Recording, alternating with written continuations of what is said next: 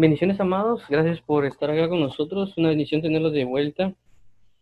Hoy, pues, como bien saben, tenemos el tiempo de lectura de la Biblia. Eh, estamos leyendo y compartiendo según lo que vamos leyendo. Si tienen preguntas, lo pueden escribir por el Zoom o por, por el Facebook. Eh, como bien saben, ahorita estamos leyendo Marcos capítulo 15 y estamos por terminarlo. Estamos hablando acerca de la de la cruz, de la crucifixión de Cristo. Entonces vamos a continuar. Posiblemente hoy avancemos también al, capítulo 16, que es el último libro que, pero el último capítulo de, de Marcos.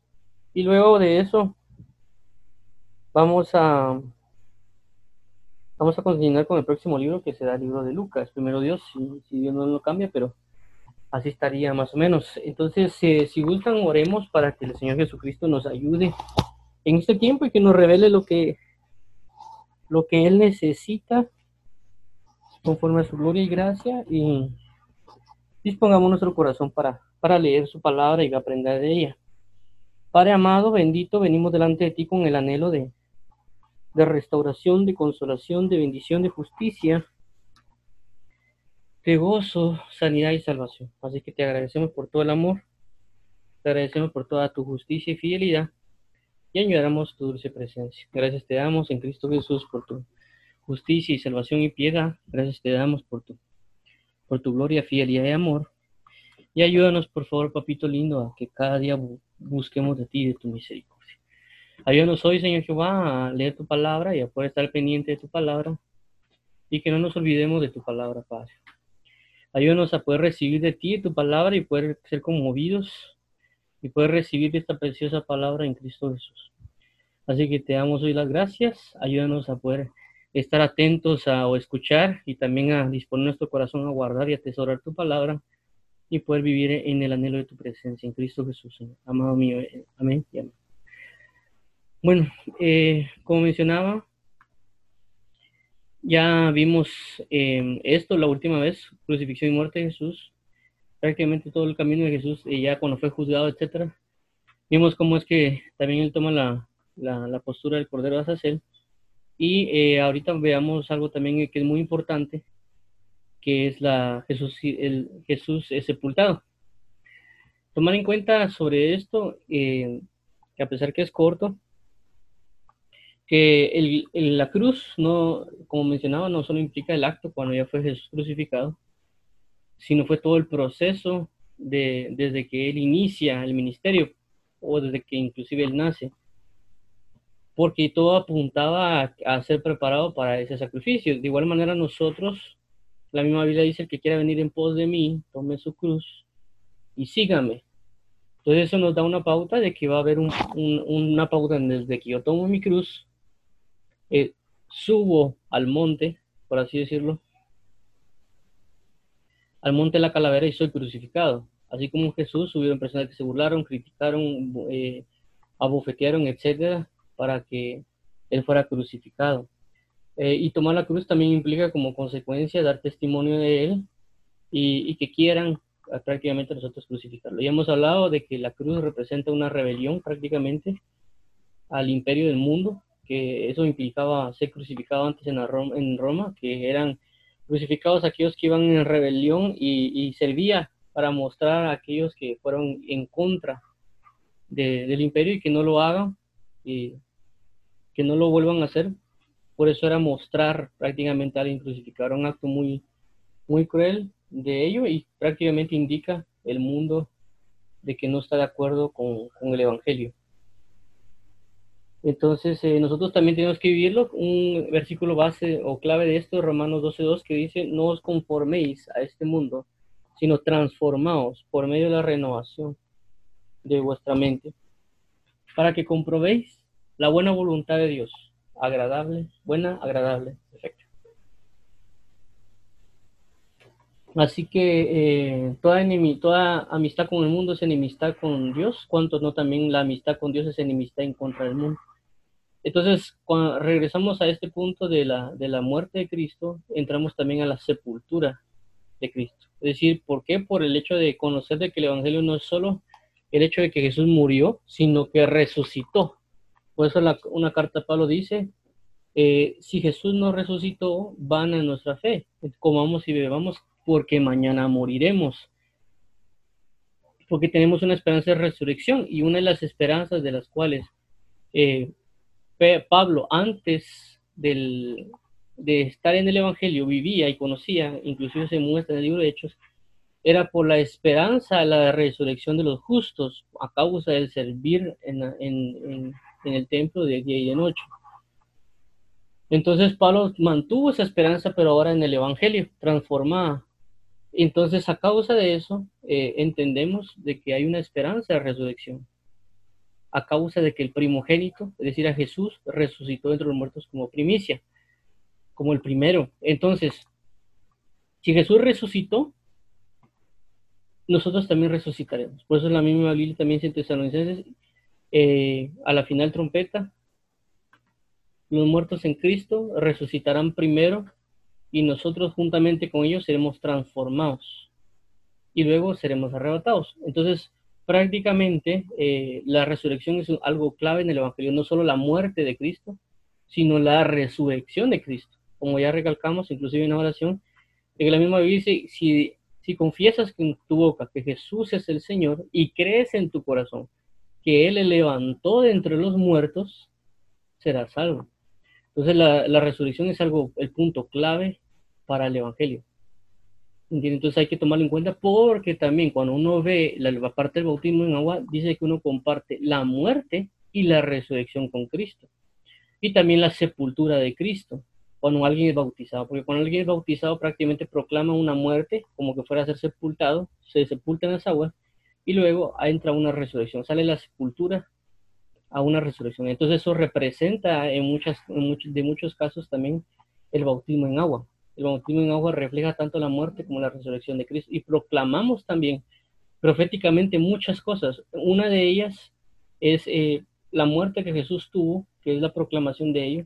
También proclamamos un Génesis, porque en el Génesis también hubo separación de aguas. También proclamamos inclusive una gloria venidera, porque la Biblia dice, y será llena la tierra como, eh, como las aguas cubren la mar se llena de la gloria de Dios, de la palabra de Dios.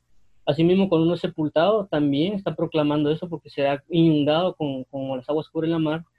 Y también estamos proclamando tanto la, la, resurrección de Cristo como la resurrección que tendremos en el posterior tiempo cuando venga, si, si Cristo no viene y nosotros morimos, también seremos resucitados. Entonces, todo va eh, entrelazado, tanto su muerte, sepultura y resurrección. Por eso es bien importante esta parte de, de acá, de lo que vamos a leer, y veamos lo siguiente. Cuando llegó la noche, porque era la preparación, es decir, la víspera del día de reposo, José de Arimatea, miembro noble del concilio que también esperaba el reino de Dios, vino y entró osadamente a Pilato y pidió el cuerpo de Jesús. Pilato se sorprendió de que, ya hubiese muerto y haciendo venir al centurión le preguntó si ya estaba muerto. E informando por el centurión dio el, el cuerpo a José, el cual compró una sábana y quitándolo lo envolvió en la sábana y lo puso en, un sepulcro que estaba acabado en una peña e hizo rodar una piedra a la entrada del sepulcro. Y María Magdalena y María Madre de José miraban dónde lo ponía. Entonces, eh, esto es bien importante de verlo, como recalco, por, varias razones. Uno, decían de que, eh, perdón, dice José Arimatea, miembro del, noble del, concilio, que también esperó el reino de Dios, vino y entró gozadamente a Pilato y pidió el cuerpo de Jesús. Tomar en cuenta que José Arimatea era un discípulo eh, que estaba como escondido de parte de Jesús. No lo dice acá, lo dice en otro, en otro, en otra cita de, otro libro, ya sea Lucas. Quiero ver si lo encuentro. Vamos a ver, creo que es, no me recuerdo si es que está en varios lados. Vamos a, vamos a verificarlo. No recuerdo en qué libro, pero vamos a verlo ahorita. Es Marcos 15.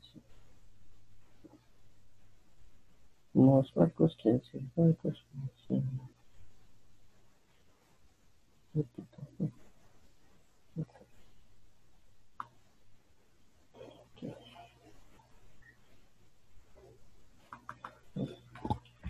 Vamos a ver.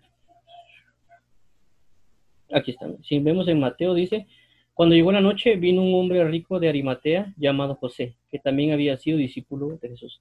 Es decir, que José, también es el que se habla acá, que fue a pedir el cuerpo, era un discípulo de Jesús.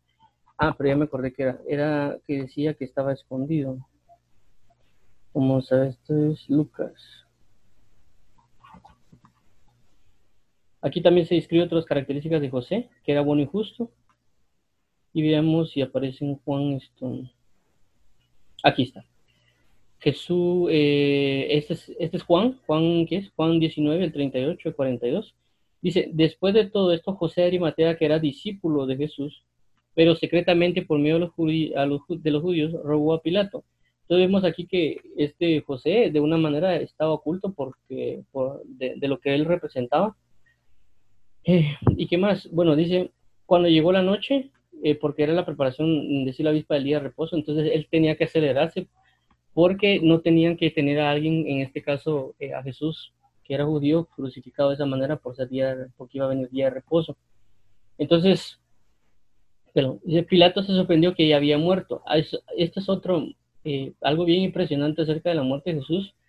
Lo confirman muchos científicos, inclusive hay un, creo que hay un, hay un, una cuestión, creo que el Discovery o el History, no recuerdo muy bien, que hicieron una investigación de eso, acerca de lo que podía padecer Jesús en la cruz. Eh, hicieron un experimento con personas que eran vivas, que estaban vivas, lo trataron de simular lo que, lo que había ah, pasado ah, en la posición en la que Jesús estaba y la persona no pudo aguantar mucho tiempo, creo que fueron 5 o 10 minutos estar en esa posición.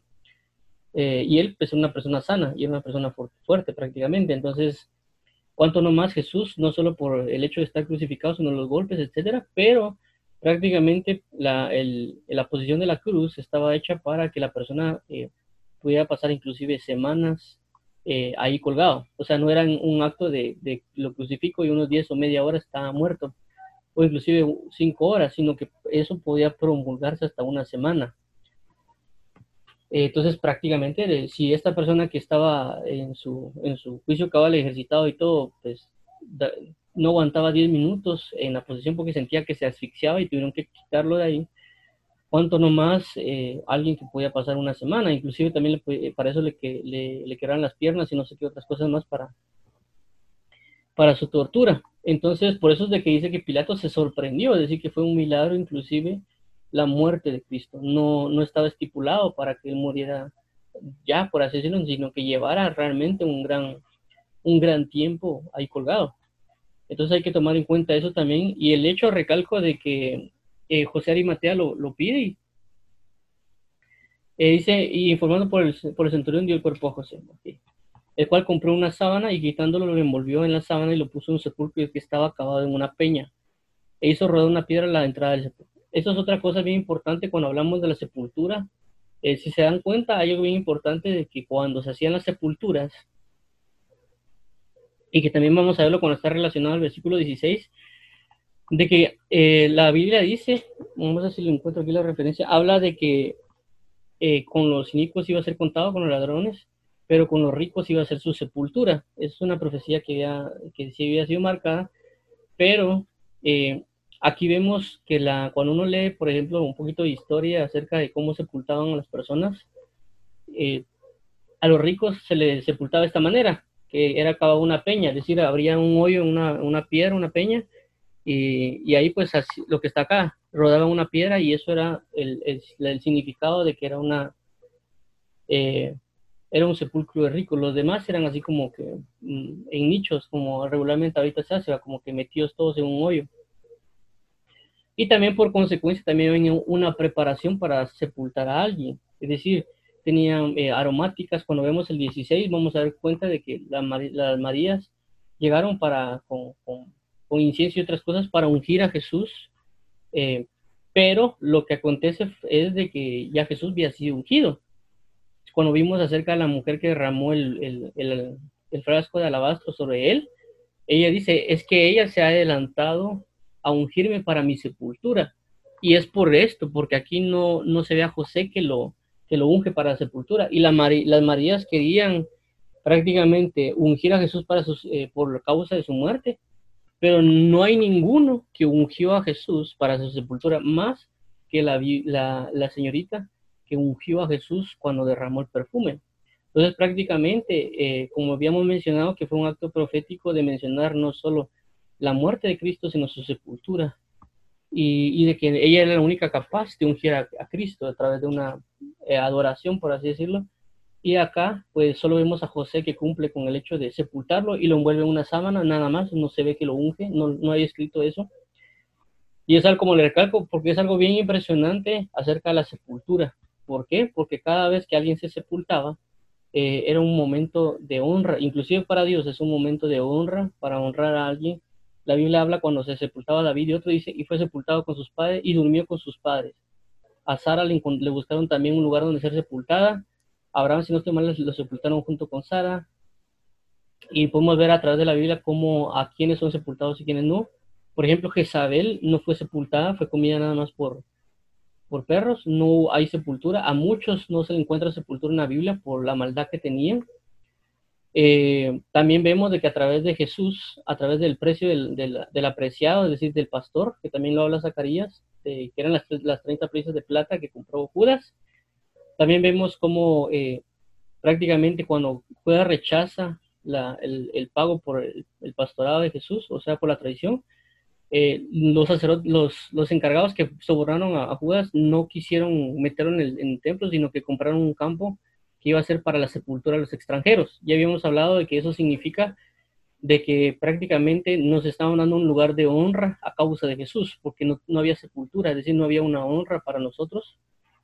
Eh, y por consecuencia, por no haber sepultura para nosotros, prácticamente no, no, éramos contados dentro del pueblo de Israel. Entonces, cuando se compra a través del, por el precio del pastorado de Cristo, se nos compran eh, una sepultura a nosotros por ser gentiles, entonces ya nos dan como que un acceso al pacto eh, en Cristo, un acceso a la dignificación, por así decirlo. Entonces es bien impresionante esta parte de las sepulturas, como, como recalco. Eh, no es de como que menospreciarlo, dejarlo a un lado, sino que es algo bien importante de, esta situación.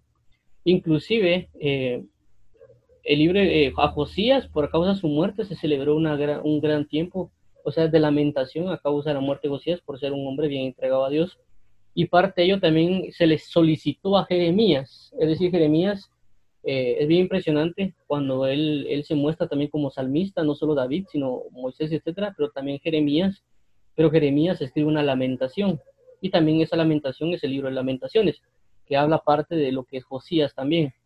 Entonces hay, hay una gran pauta acerca de, la, de, la, de lo que es una sepultura o lo, o lo que implica todo eso y la dignificación que a uno va a tener a causa de la, la causa de la muerte de, Cristo y, la, y el acceso o, el, o como la dignificación ahora a los gentiles para, para la entrada al Evangelio que involucre también un lugar de espera que prácticamente sería como que los muertos en Cristo resucitarán primero porque tienen un lugar de sepultura.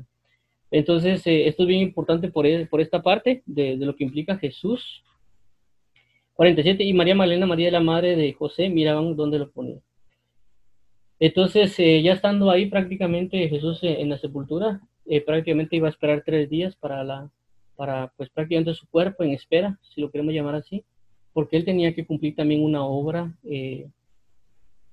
de prácticamente en el infierno, por así decirlo. la Biblia habla de eso, lo habla el libro de Salmos, también lo habla Pedro. Entonces Jesús estaba a la espera en ese tiempo de, de, de sepultura, estaba a la espera para ver un cumplimiento del cuerpo pero tanto el alma como el espíritu también estaban en diferentes dispensaciones, en diferentes tiempos.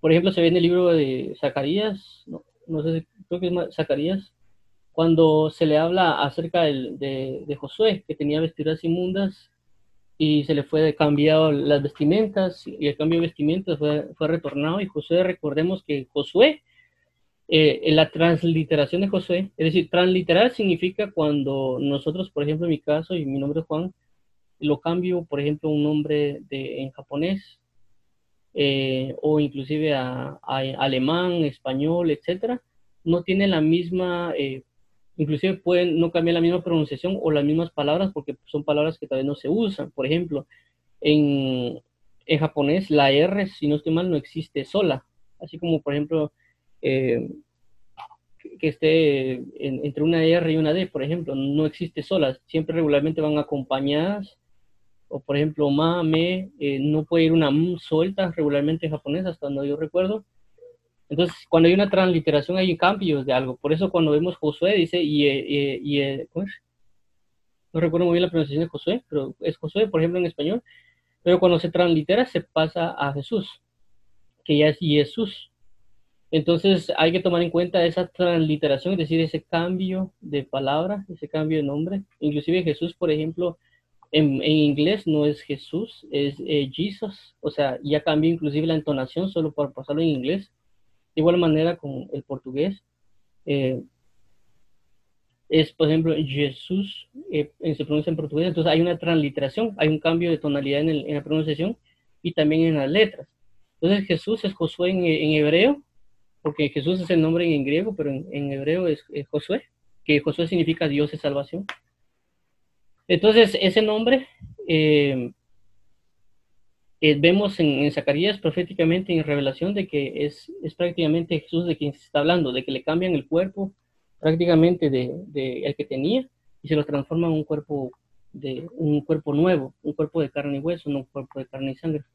Eso lo habla la Biblia también eh, cuando Jesús se muestra y, y, aparece a todos después, y pasa muchas cosas como la, la proclamación del Evangelio, inclusive a los, a los muertos, a los espíritus encarcelados, y pasan muchas cosas de que prácticamente Jesús no, no fue como que estuvo ahí muerto y, ahí esperó, porque entendamos también, comprendamos esto, de que la Biblia habla que Él nos sustituyó en todo, y una de las cosas también importantes de ver es de que cuando alguien muere, su cuerpo se queda aquí en la tierra, pero el alma no queda inerte. Hay creencias de otras personas de que dicen que el alma se queda inerte sin hacer nada, es decir, de que de repente despierta y ya entró en una eternidad, es decir, a esperar hasta la venida de Cristo, al juicio final, entonces hasta ahí se despierta el alma, pero eso no es así.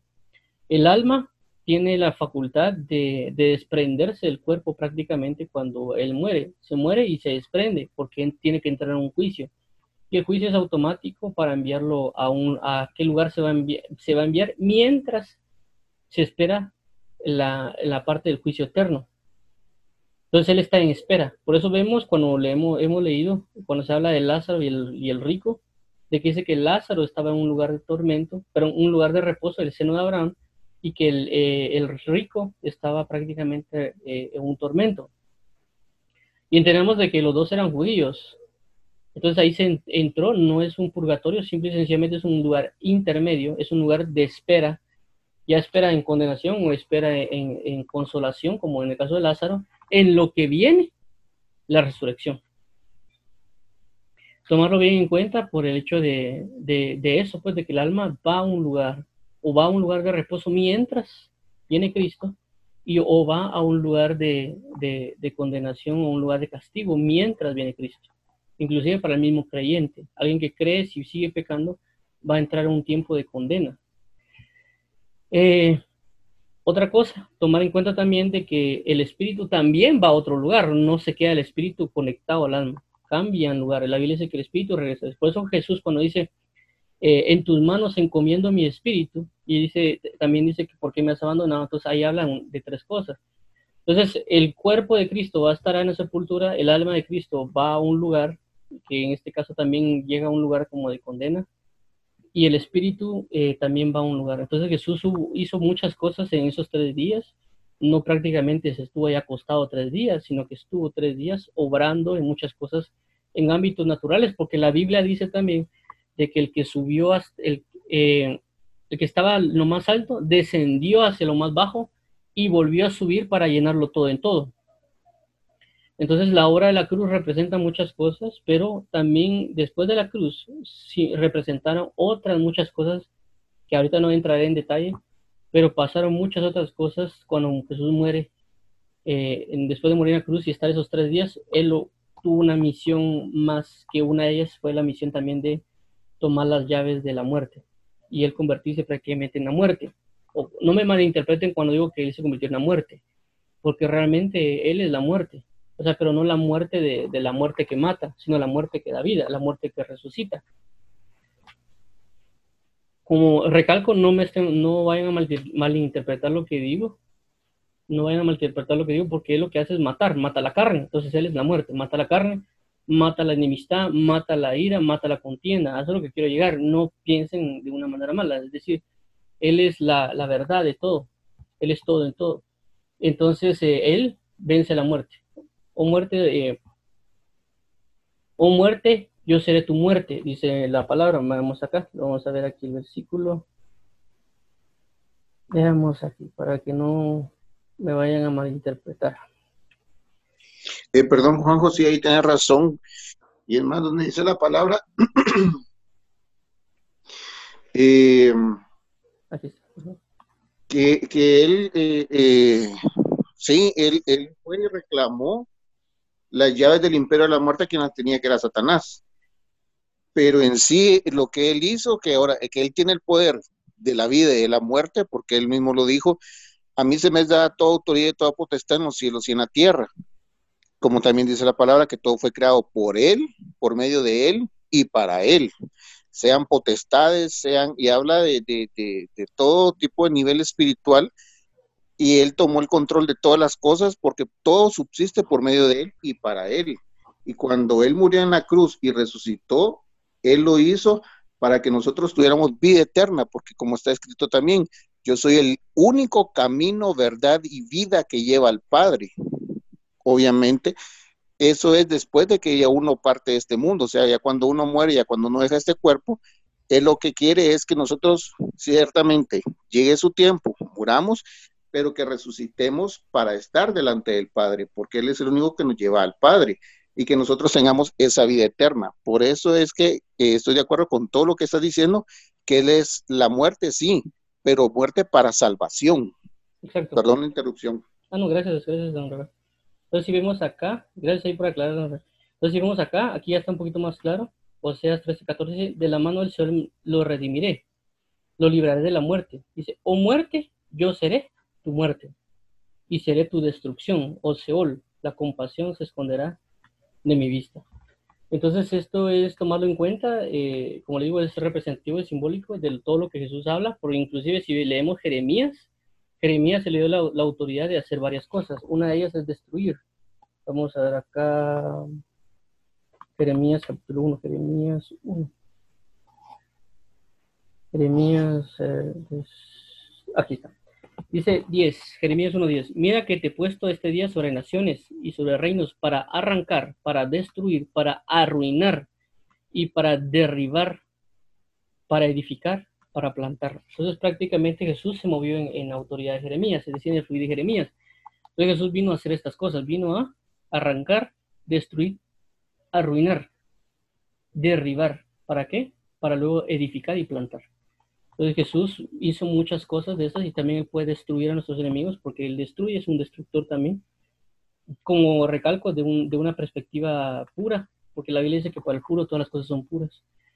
Entonces hay que tomar en cuenta, a lo que voy con todo esto, lo que estaba hablando es de la sepultura de Cristo. Es decir, que la sepultura también guarda un misterio eh, de lo que, lo que puede pasar con uno y lo que va a pasar. Entonces, cuando la persona va a resucitar, según lo que habla Tesalonicenses, y los muertos en Cristo resucitarán primero, y luego nosotros seremos transformados juntamente con ellos, significa de que nuestro cuerpo será unido otra vez, espiritual mi cuerpo en ese momento, pero será transformado el cuerpo. Es decir, el cuerpo no tendremos este mismo cuerpo.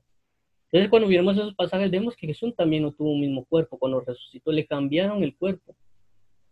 Aunque él mantuvo sus heridas, pero le cambiaron la forma del cuerpo que él tenía. Y vemos cosas que tampoco eh, sucedieron cuando él estaba vivo, como el hecho de, por ejemplo, si lo queremos llamar así, aparecer y desaparecer en un lugar que no se ve antes. El, el hecho de que él es velado los ojos, es decir, aunque está ahí, no lo ven o lo ven como otra persona. Son muchas cosas que se habla después de su resurrección que cambia y lo, adquiere por un cuerpo. También porque el cuerpo que él hubiera tenido un principio fue lleno de pecado y ese cuerpo ya era inservible por, el, por la manifestación de pecado. Y también porque si leemos eh, la Biblia habla de que eh, Pablo dice, miserable de mí, ¿quién me librará de este cuerpo de, muerte? Porque con mi, con mi mente sirvo a Cristo, pero con mi, con mi cuerpo sirvo al pecado a la ley de pecado. Entonces eso significa que también, eh, y eso tomarlo en cuenta, de que los demonios, espíritus inmundos toman cuerpos, es decir, habitan en el cuerpo. Y lo otro también que tomar en cuenta es, aparte que habitan ahí, también nosotros tenemos una ley de pecado y que está en, nuestro cuerpo, no está en el alma ni en el, espíritu, está en el cuerpo. Hay una ley de pecado, por eso Pablo dice, ¿quién me librará de este cuerpo de muerte? ¿Por qué? Porque hay liberaciones. Una, la, primera liberación que nos dan es la liberación de la, de, del espíritu. A la hora de creer en Jesús, nosotros cambiamos de muerte a vida, nacemos de nuevo. Entonces nuestro espíritu nace y eso involucra que también nuestra alma entre a un, nuevo nacimiento también y que esa alma también sea moldeada. Por eso es la Biblia que tenemos que ser transformados, o sea, renovar nuestro entendimiento, nuestra alma tiene que ir cambiando para no evitar nuevamente en muerte, sino que tiene que ir siendo transformada la forma de pensar. De lo contrario, vuelve a caer en muerte, no toda el alma, sino que parte del alma. Por eso que hay personas de que eh, por ejemplo, tienen los sentimientos muy duros, sus sentimientos prácticamente están muertos, no, no sonríen, ni se entristecen, ni nada, y ya están prácticamente como esa parte está muerta. Eh, hay otras partes también que pudieron moldearse, por ejemplo, como la, la inteligencia de alguien pudo haber sido manipulada y eso quedó en muerte, por así decirlo. Por eso ese proverbio, o simples hasta cuándo amaréis la simpleza, y vosotros burladores amaréis burlar, porque dejaron esa parte como una simpleza, es decir, lo dejaron como como que ahí está, esa parte del alma, ahí está, no, no la toquen, hay que, hay que quede simple, como ignorancia. Entonces hay partes que están muertas en, el alma que tienen que resucitar. Entonces nosotros tenemos que, esas son las liberaciones, el alma, inclusive otra de las liberaciones es el hecho de caminar en obediencia para alcanzar la vida eterna, porque ya el alma tiene que ser formada en esas áreas. Pero la última liberación de todas es la del cuerpo. El cuerpo es prácticamente una cárcel eh, eh, para enseñanza y aprendizaje del hombre y eh, como lo marca en, el caso de Pablo, que habla de que quién me liberará este cuerpo de muerte. Le he pedido tres veces al Señor que me quite este aguijón, dice el apóstol Pablo, pero, eh, pero me dice, bástate mi gracia, porque mi poder se perfecciona en tu debilidad. Entonces hay un propósito en este cuerpo. Eh, la Biblia como ya he hablado en varias ocasiones, habla de tres, de, de tres de tres esclavitudes. Está la esclavitud nivel espíritu, la esclavitud nivel alma y la esclavitud nivel cuerpo. El espíritu es la vanidad de vanidades, todo es vanidad, dice el eh, eclesiastés. Ahí encierra, porque hay una llenura del Espíritu Santo, vanidad es vacío, y hay una llenura del Espíritu Santo cuando entramos en él, entonces estamos en, llenos de vanidad, porque todo el mundo es vanidad, se mueve a nivel de vanidad. Segunda es la que la Biblia dice en Romanos, de que eh, Dios me, nos sujetó a desobediencia para poder tener misericordia a nosotros. Eso está, está en el alma, porque el alma es la que está sujeta a desobediencia también. Y la tercera, que es la del cuerpo, que el apóstol Pablo dice, que me librará de este cuerpo de muerte? Entonces, la última liberación es la del cambio de cuerpo. Es decir, ya este cuerpo de pecado ya no, ya no lo tendremos, ya no tendremos ninguna, algo que nos, ninguna ley en este cuerpo que nos haga pecar. Ya no habrá nada de eso. ¿Entiendes? Por eso el apóstol Pablo dice, lo que quiero hacer no hago. Entonces vamos a leerlo para que quede un poquito más claro esta parte de, de Pablo. Vamos a ver. Uh, vamos a liberar, liberar cuerpo. cuerpo. Aquí está. Es 7, 727. Aquí está, miren. El pecado que mora en mí. ¿Qué diremos pues? La ley es pecado en ninguna manera.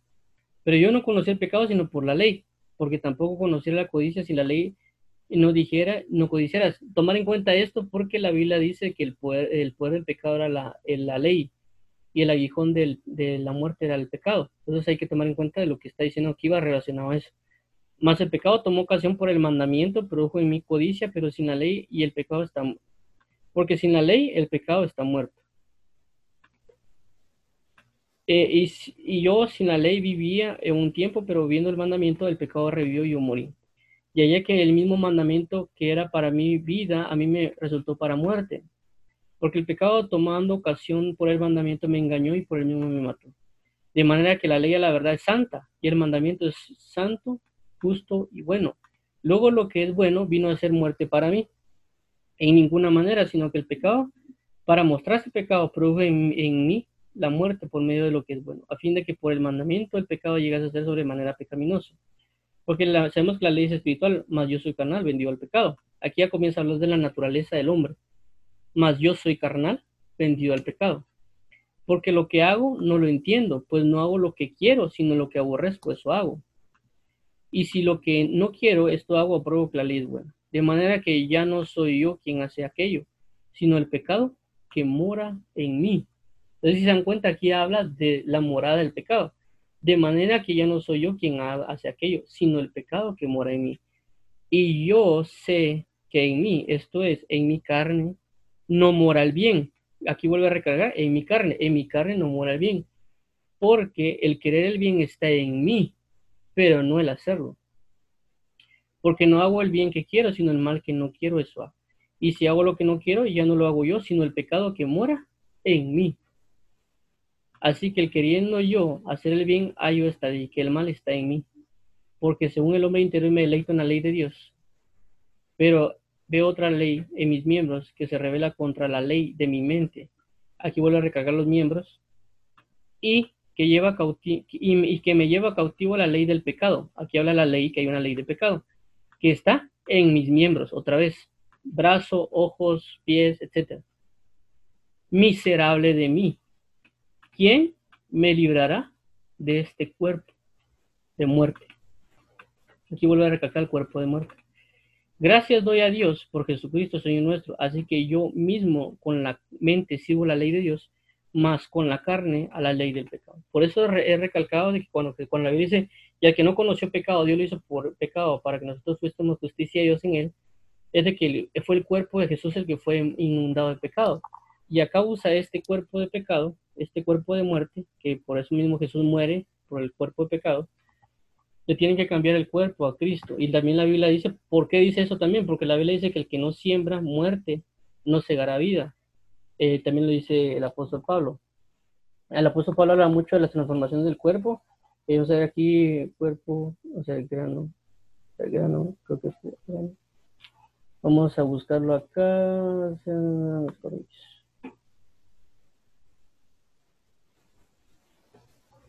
Aquí está.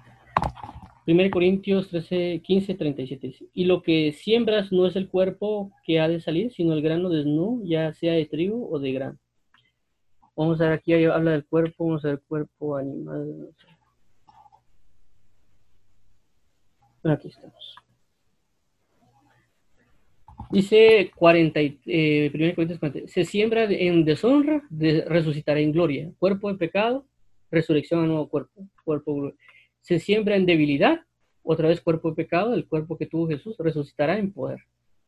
Se siembra en cuerpo animal, resucitará un cuerpo espiritual. Hay un cuerpo animal y hay un cuerpo espiritual. Así también está escrito, fue hecho el primer hombre Adán, alma viviente, y posterarán espíritu vivificante. Entonces esto, eh, recalco, esto es con respecto al cuerpo, la transformación que Jesús recibió en la resurrección, eh, pero como les digo, estuvo un proceso de tres días primero, hasta resucitar, resucitó con un nuevo cuerpo.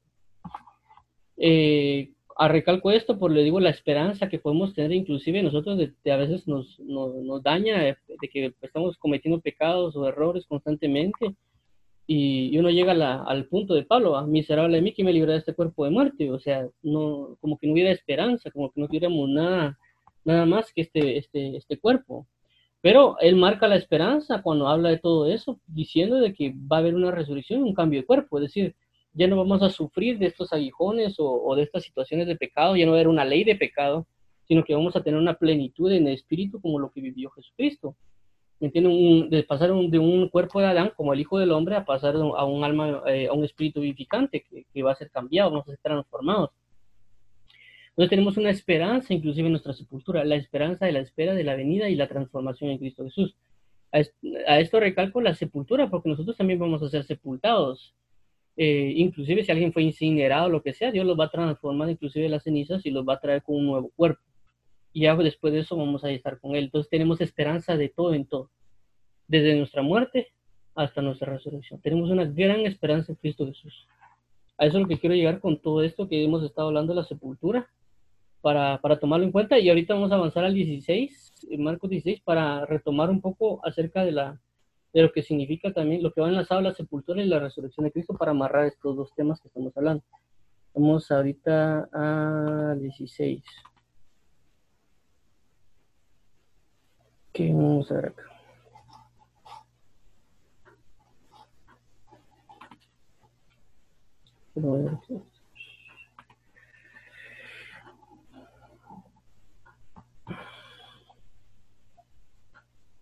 Vamos a, la resurrección. Vamos, este, vamos a leer la resurrección. Dice, cuando pasó el día, esto ya es capítulo 16, cuando, pasó el día de reposo, María Magdalena, María la madre de Jacobo y Salomé compraron especies aromáticas para ungirle.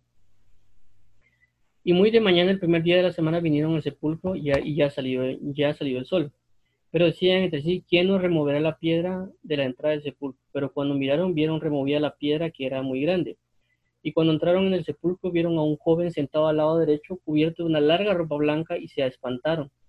Mas él le dijo, no os asustéis, buscáis a Jesús Nazareno, el que fue crucificado, ha resucitado, no está aquí, mirad el lugar en donde le pusieron. Pero id y decid a sus discípulos y a Pedro que él va delante de vosotros a Galilea, allí le veréis como os dijo. Y ellas se fueron huyendo del sepulcro porque les había tomado temblor y espanto, ni decían nada a nadie porque tenían miedo. Entonces, esto, como les digo, amarra un poco lo que está, lo que habíamos hablado acerca de la sepultura y la resurrección, por lo que habla acá. Dice, cuando pasó el día, el día de reposo, María Magdalena, María la madre de Jacobo y Salomé compraron especies para aromáticas para ir a ungirle. Entonces, se dan cuenta, no lo habían ungido.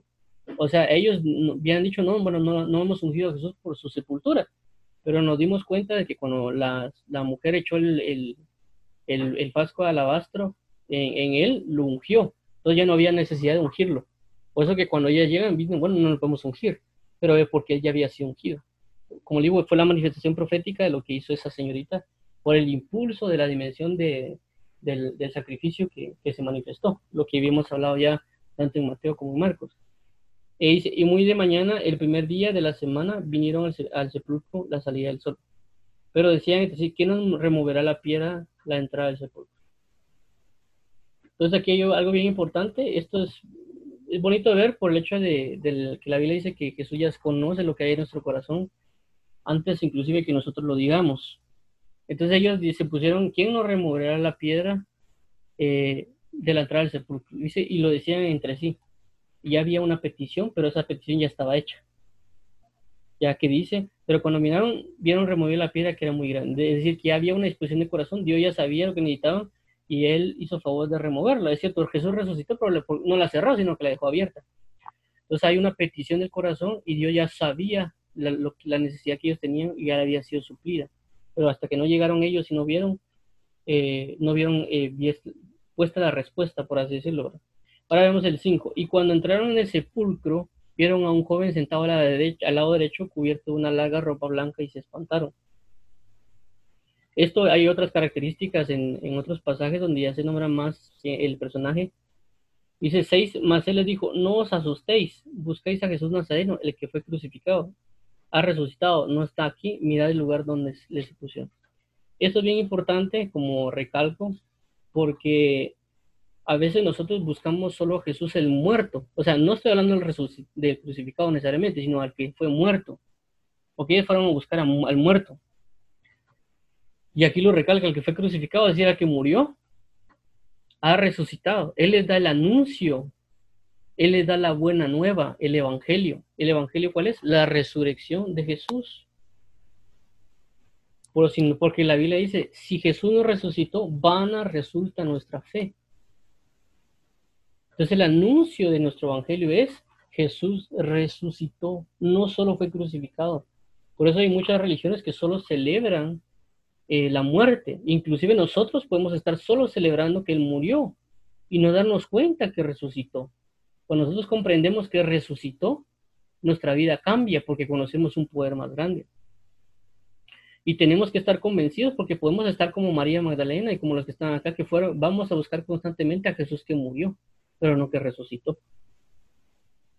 Y no darnos cuenta, y es cuando viene el anuncio del ángel, del, del que está aquí el personaje, o el ángel, o como le quieran llamar, que aparece también en otros libros, de que nos es anunciado a través de la escritura, a través de alguien, a través de cualquier cosa, diciéndonos, mira, resucitó, Jesús resucitó, ¿por qué buscáis? ¿Por qué buscáis eh, entre los muertos al que vive? Entonces nosotros, inclusive también puede hacer referencia que nosotros estamos buscando dentro de personas, a ver quién nos habla de Jesús. Estamos buscando entre los muertos porque está muerto. Vamos a, religiones, a un montón, inclusive a mí me pasó, yo fui a varias religiones para conocer quién era Cristo. Entonces estoy buscando entre los muertos al que vive. No se puede. Allí es donde dan el anuncio y nos dicen, Jesús resucitó. ¿Por qué buscas dentro de los muertos al que vive? Nosotros tenemos que salir de ese, de ese entender de que tenemos que ir a buscar a la vida de la palabra, a la vida de la oración, a la vida en Cristo en consagración para que Él nos revele que Jesús resucitó, que está vivo y entrar en una salvación. Como recalco otra vez, si confiesas con tu boca que Jesús es el Señor y crees en tu corazón que Dios resucitó entre los muertos, serás salvo. ¿Por qué? Por este hecho, de que no solo murió, sino que resucitó. Porque si hubiera solo muerto, no hubiera terminado la obra.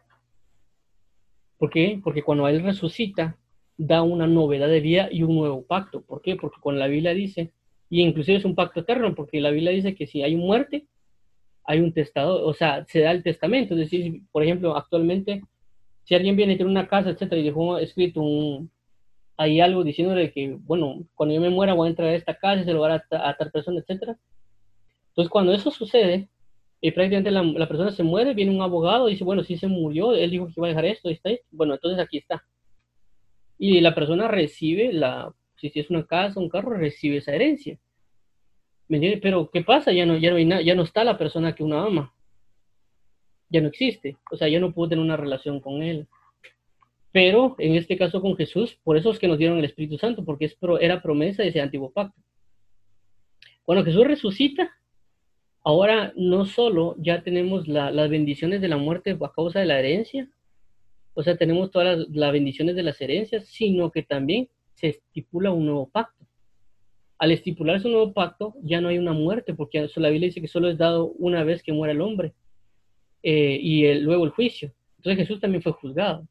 Entonces fue la muerte y hay un juicio, por, entonces Jesús está establecido para vida eterna, es decir, de que este pacto nuevo que tenemos nunca se va a acabar. Es un pacto eterno. Entonces, ya con esto, por ejemplo, a lo que voy es de que tenemos eh, la, la, facultad no solo de la muerte, sino de la resurrección de Cristo, y conforme a esa nueva, a esa nueva vida, tenemos una gran gloria, inclusive una cobertura, porque estamos bajo la cobertura del pecado, pero eh, ahora estamos bajo la cobertura de la vida en Cristo Jesús, o la cobertura de la resurrección. Entonces es importante verlo, como le recalco, la unión entre no solo la muerte de Cristo, sino la, la sepultura de Cristo y la resurrección de Cristo. Y luego viene el arrebatamiento. Ese es, bueno, eso, eso, es el orden que yo conozco. Jesucristo en la cruz, muerte en la cruz, eh, sepultura, resurrección, eh, resurrección y luego arrebatamiento. Eh, es bueno, es bien tomarlo en cuenta, ¿por qué? Porque yo no puedo vivir un, arrebatamiento sin cruz. Hay, muchos, hay muchos, por los tiempos que estamos viviendo, que viven una, un arrebatamiento sin cruz y eso no se puede, eso no se puede hacer. ¿Me entiendes? Entonces, por eso, si no predicamos la cruz de Cristo y su, y su, muerte y resurrección, no podemos necesariamente solo hablar de la venida de Cristo. Tiene, tiene, que estar, tiene que estar unida. No solo puedo hablar solo de la venida de Cristo, porque si predico la venida, solo la venida de Cristo, estoy siendo como los fariseos que querían la, que querían la venida sin la cruz. Entonces ellos solo se enfocaban en ver la venida de Cristo, venía del Mesías, que iba a venir a liberarlos, etcétera, etcétera, etcétera, pero se desenfocaron de la cruz. Entonces cuando vino el crucificado, no le pusieron atención al crucificado. Solo querían el del arrebatamiento. Igual nos pasa en este tiempo. Nosotros tenemos que ver no solo el arrebatamiento, sino la cruz. Porque el arrebatamiento aparentemente parece sencillo, ¿no?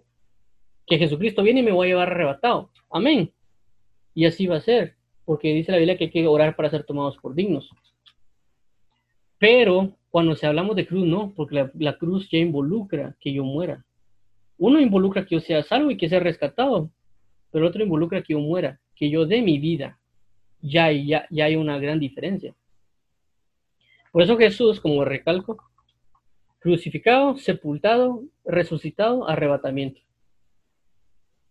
Por eso es importante el, bautismo en agua para la persona que no lo ha hecho, porque el bautismo en agua lo que hace es participar y proclamar con un acto profético, con una manifestación, inclusive yo lo llamo una, un acto de adoración, no solo, no solo un acto profético, de, del hecho de, de, tener el bautismo en agua. Porque el bautismo en agua está declarando a la persona, es, es un acto de fe. La Biblia dice que están las, la fe y están las obras, que la fe sin obras es muerta. Entonces cuando yo creo, dice, el que confiesa que Jesús es el Señor y cree en su corazón que Dios le levantó dentro de los muertos, será salvo. Entonces cuando alguien declara esa palabra, lo dice una palabra de fe, pero también cuando se bautiza, se bautiza en agua, está eh, dándole vida a esa fe por medio de una obra que es el bautismo en agua. Entonces, tomarlo bien en cuenta y como le digo, es bien importante el bautismo en agua, súper importante porque lo manifestó Jesucristo desde Juan el Bautista y luego Jesucristo y lo estuvo diciendo para ser discípulos. Es decir, todo evangelio que nosotros prediquemos tiene que ir acompañado del bautismo en agua. No podemos ignorar el bautismo en agua.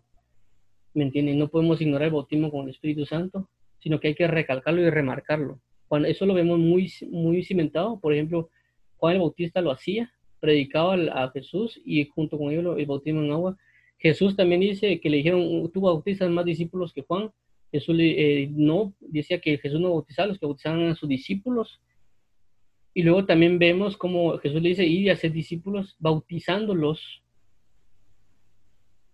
Y también dice la Biblia, cuando Pedro predicó, dice, arrepentirse y bautícense cada uno de vosotros.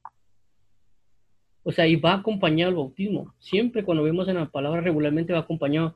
Cuando vemos al eunuco, el eunuco dice, ¿y qué impide que yo sea bautizado? Luego recibir el evangelio. Vemos también a, al carcelero, también dice, eh, él también dice, eh, eh, que iba a ser bautizado, nomás creyó. También vemos a Cornelio que nomás dice, cuando desciende el Espíritu Santo y recibe el Espíritu, dice, ¿qué me impide a mí que, que yo reciba el bautismo en agua? Entonces siempre el Evangelio va acompañado del bautismo en agua. O sea, no nos olvidemos del bautismo en agua, porque olvidarnos del bautismo en agua estamos olvidándonos de la, de la sepultura, de la muerte, sepultura y, y resurrección de Cristo. Entonces es tomarlo bien en cuenta y, y, nosotros prácticamente, por así decirlo, estar capacitados para bautizar en agua. Y les digo esto por lo mismo, pues porque si la, cuando hablo de capacitar para bautizar en agua, estoy hablando prácticamente de ser discípulo de Jesús, porque una, hay una diferencia entre que yo crea en Jesús a que yo sea un discípulo de Jesús. Había muchos que creían en Jesús. La Biblia habla que creía tal persona, creía tal otra, pero no todos eran discípulos, porque el discípulo lo seguía tenía que olvidarse de muchas cosas. Entonces, para que alguien tenga la capacidad de bautizar, tiene que ser discípulo, no un creyente. Y a eso hablo con ser capacitado, porque si la Biblia dice ir y hacer discípulos bautizándolos, también significa que yo tengo que enseñarles. Y, Dios me tiene que dar la autoridad para que yo pueda bautizar. Ya teniendo esa autoridad, puedo bautizar. Porque hay mucho falso, falso de bautismo. Entonces, es la necesidad de bautizar a la persona también, es decir, enseñar el evangelio y si él se quiere bautizar, bueno, ya es decisión de él, pues, pero uno ya cumplió con decirle, mira, tienes que creer y ser bautizado. La Biblia habla de eso, como le recalco. En muchos pasajes de la Biblia regularmente siempre va amarrado la predicación del evangelio a un bautismo, acompañado del arrepentimiento. ¿Por qué? Como le recalco, porque es la obra de la fe, porque es parte de, la obra de la fe, porque la fe sin horas es muerta, uno. Segundo, ya viendo a nivel profético, estamos profetizando a través de ese acto profético tres cosas. El Génesis, es decir, el cambio de las tinieblas a la luz, y eso lo hablaré tal vez en otro, en otro aspecto, lo que es el juicio, la, el juicio de la luz. El juicio de la luz involucra tanto el, creer en Jesús como luego creer en, en, el, el, juicio de las aguas. Hay, dos, hay varios tipos de juicios. El juicio de la luz, luego, de luego el juicio de la luz le sigue el juicio de las aguas. Entonces en Génesis marca el juicio de la luz más el juicio de las aguas. Entonces se manifiesta, igual Jonás, cuando, perdón, eh, Noé, cuando vemos a Noé también se manifiesta eso y también lo manifiesta Jonás. Entonces marcamos un, el que fue, el que era y que ha de venir. Las tres conforman el, el, bautismo en agua. Entonces por eso tenemos que aprender a bautizar en agua. En, el sentido de aprender es la administración que se va a dar porque también hay liberaciones, hay ataques para que la gente no se bautice, hay contiendas en, para ello tanto de convencer, de prácticamente que el, del Espíritu Santo lo convenza a la persona que lo use uno para tratar de transmitirle que es necesario que se bautice en agua. Uno, también la parte de que hay demonios, espíritus que se manifiestan cuando eh, uno está bautizando a la persona, que, a veces tiemblan, no quieren bautizarse, se ponen a llorar, entran en pánico. Eh, hay otras situaciones también, pues, que también no lo toman en cuenta. Muchas cosas, o las personas solo quieren hacer porque sí. Entonces hay mucho discernimiento también que hay que ver cuando alguien se bautiza. Eh, inclusive cuando alguien después sale del bautismo, porque hay casos también que pasan cuando hay personas que después de bautizarse que entran en liberación, eh, hablan en lenguas, o inclusive Dios quiere darle una profecía a la persona, pues uno tiene que estar bien atento para, para la manifestación y ministración de que se puede dar sobre la persona con el bautismo en agua. Por eso hablo que es bien importante eso, no ignoremos, eh, no, no, no, tengamos solo eso de, ah, vamos a predicar el Evangelio y olvidarnos del bautismo en agua. Y por eso estar dispuesto porque en cualquier momento puede pasar. Podemos hablarle a alguien acá y puede pasar de que él quiera bautizarse y tenemos que ver cómo lo hacemos. Eh, y recalco esto por lo, porque yo he vivido, pues yo no sé cómo la, no ha sido la vida de los demás, pero en la vida que he vivido, por ejemplo, me ha tocado de que en, todo mi tiempo no, no tuve como que una enseñanza de esto. Es decir, solo hablaban de predicar y todo, pero nunca como que la enseñanza de, ir amarrado lo, el, evangelio con el bautismo. Sí se hace, se hace en las iglesias, por supuesto, pero no es como que hay un énfasis. O sea, se hace cada cuánto, cada, cada mes, ya lo tienen como que así estipulado, no es como algo urgente. O sea, sí es urgente la predicación, pero no es urgente el bautismo. Y la, realmente las dos van de la mano. Cuando uno se pone a leer la Biblia acerca del bautismo es bien impresionante porque es un proceso que se detiene. Si alguien no se bautisma, bautiza es un proceso que se detiene. Eso lo podemos ver en el libro de Éxodo. Perdón que recalque tanto en esto, pero es por lo que estamos hablando de la muerte y resurrección, porque el bautismo recalca la muerte y resurrección de Cristo. Ahorita lo vamos a ver, vamos a hablarlo rápido. Pero cuando vemos, cuando sale el pueblo de Egipto, prácticamente representa cuando nosotros salimos del mundo y luego entramos al Mar Rojo. Entonces en el Mar Rojo nos detenemos mientras el enemigo viene. Cuando Moisés abre las aguas, eh, Moisés representa a Cristo que abre las aguas del bautismo y la persona va a pasar por las aguas del bautismo. Si la persona no pasa por las aguas del bautismo, los enemigos de Egipto todavía están ahí. Hasta que la persona no pase al, al siguiente lado, no puede haber una muerte de los egipcios. Entonces, por eso es importantísimo el bautismo nuevo. El bautismo nuevo está bien marcado en toda la Biblia, eh, en figuras, etcétera. Y recalco eso. Vamos a leer un poquito ahorita esto de, de, de, Romanos 6. Romanos 6 habla de la muerte, también hay otros, pero Romanos 6 habla de esto. Bueno, ahí estamos. ¿Qué pues diremos? ¿Perseveraremos en el pecado para que la gracia abunde? En ninguna manera porque los que hemos muerto al pecado, como vivimos en él, o no sabéis, todos los que hemos sido bautizados en Cristo, Jesús, hemos sido bautizados en su muerte. Todos los que hemos sido bautizados en Jesús hemos sido bautizados en su muerte. Entonces vuelve a remarcar la muerte. Consecuencia, sepultura, resurrección. Porque somos sepultados juntamente con Él para muerte por el bautismo, a fin de que como Cristo resucitó de los muertos, por la gloria del Padre, así también nosotros andemos en vida nueva. Porque si fuimos plantados juntamente con él en semejanza de su muerte, así también lo seremos en la de su resurrección. Sabiendo esto, que nuestro viejo hombre fue crucificado juntamente con él para que el cuerpo del pecado sea destruido a fin de que nos no sirvamos más al pecado.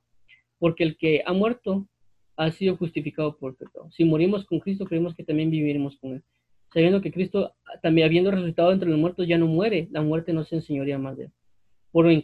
porque en cuanto murió al pecado, murió una vez por todas, más en cuanto vive, para Dios vive. Es lo que vimos, lo acabamos de hablar. Así que también nosotros consideremos muertos al pecado, pero vivos para Dios en, Cristo Jesús, Señor nuestro. Reine pues el pecado en nuestro cuerpo mortal, de modo que lo obedezcáis en sus concupiscencias de modo que lo obedezcáis en sus... Ah, perdón, no reina pues el pecado en nuestro cuerpo mortal, de modo que lo obedezcáis en sus concupiscencias. Y tampoco presentáis vuestros miembros al pecado como instrumentos de iniquidad, sino presentados vosotros mismos a Dios como vivos entre los muertos y vuestros miembros a Dios como instrumentos de justicia. Porque el pecado no se enseñorea de vosotros, pues no estáis bajo la ley, sino bajo la gracia. Entonces, a lo que quiero llegar con todo esto es, muerte sepultura, resurrección. Entonces, el que predica el Evangelio tiene que estar propenso a saber cómo bautizar. En el sentido espiritual, pues, o sea, tener la autoridad para hacerlo, y porque prácticamente solo es echarlo al agua, por así decirlo, así literalmente, meterlo al agua, pero a lo que voy es de que hay un, a veces hay cosas que, que se tienen que hacer antes de bautizar, o ya sea orar por la persona, explicarle, em, tomar autoridad sobre la situación, porque hay personas que se alteran mucho y a veces solo es un charquito de agua, no es ni gran cosa, ni, ni es que lo vayan uno al mar, a que esté en el mar y que lo metan, ¿no? Sino que es inclusive una piscinita y tienen miedo solo de hacerlo eso. Entonces vemos que son eh, entes espirituales que gobiernan y otras cosas más que no hablaré en este momento, pero es bien importante eh, esto, esto, esto. Yo les digo esto, les comento eso porque yo estuve bautizando por casi un año, casi todos los domingos bautizaba. Se había un departamento que se llamaba Departamento de Bautismo y evidentemente todas las semanas lo que hacía era bautizar o participar de, de, lo que estaba pasando en, los bautismos. Entonces, eh, por eso mismo es bien importante que lo tomemos en cuenta y no ignoremos la importancia del bautismo en agua. Eh, porque es parte del anuncio del Evangelio. Entonces, eh, no sé si tienen preguntas o dudas acá, igual. Vamos no, a... no, Juanjo, no, Juanjo, yo de mi parte no, gracias, gracias estamos bien. Entonces vamos a, vamos a orar para finalizar. Y ya casi vamos a tener Marcos, gracias a Dios. No por terminarlo, sino por permitirnos continuar. Eh, gracias, Padre, por la oportunidad de estar aquí en, en, tu lectura, en tu palabra, en tu verdad. Te pedimos en Cristo Jesús que nos ayudes a comprender todo esto, que incremente esto nuestra fe y también poner en práctica esto que es eh, prácticamente el anunciar el Evangelio junto con el bautismo en agua, no olvidarnos de ello.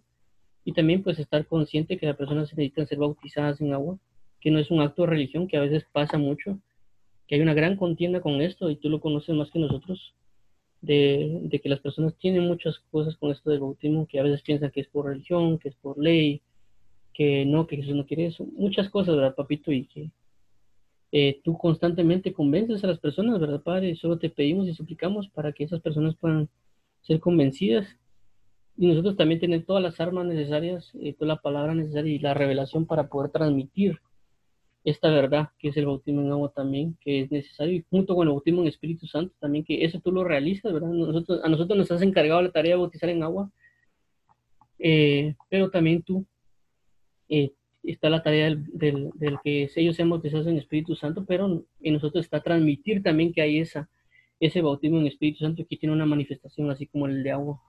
Hay una manifestación en, en ello, ¿verdad? Para, entonces sí que te suplicamos en Cristo, Padre, que eh, se haga manifiesto en, cada persona, tanto el bautismo en agua como el Espíritu Santo.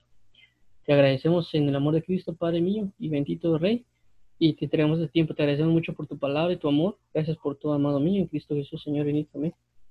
Pues Dios los bendiga. Primeramente, Dios nos vemos el día de mañana y que Dios los santifique y vivifique y nos, nos ayude a comprender cada día más de esto. Eh, amén. Dios los bendiga. Dios te bendiga, Juanjo. Gracias.